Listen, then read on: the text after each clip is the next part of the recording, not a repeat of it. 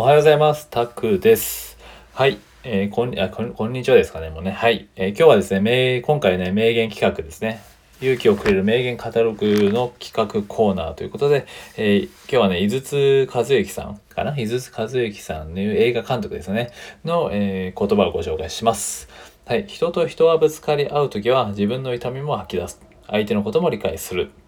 はい。人と人はぶつかり合うときは自分の痛みも吐き出す。相手のことも理解すると。はい。これね、映画のパッチギってご存知ですかね？映画のね、パッチギの名物シーンであるね、ね頭突き？あ頭突きの意味についての一言らしいんですよね、これが。うん。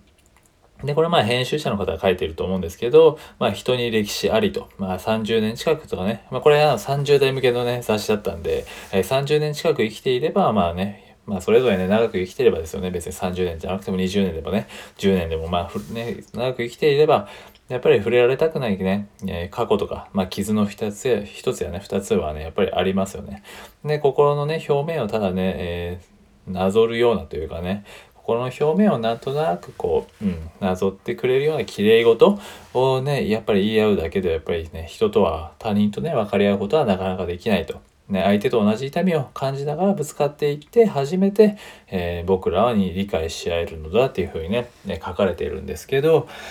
うんまあそうですよね。やっぱりこうなんかきれい事を言われてもねやっぱりなんか響かないですよね。うん。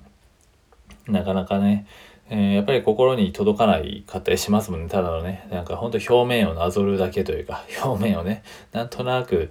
えー、こう察するようなというかね、うん、ただ綺麗事じゃやっぱりなかなか分かれないと。やっぱりね相手と同じ痛みを、えー、感じながらっていうねぶつかっていく。まあやっぱりぶつかっていくってめちゃくちゃ大事ですよね、うん、でそういったところね、えー、そういうことをしてやっぱりお互いお互いでねこう共有するというか、まあ、痛みも共有っていうとちょっとね何とも言えないですけど、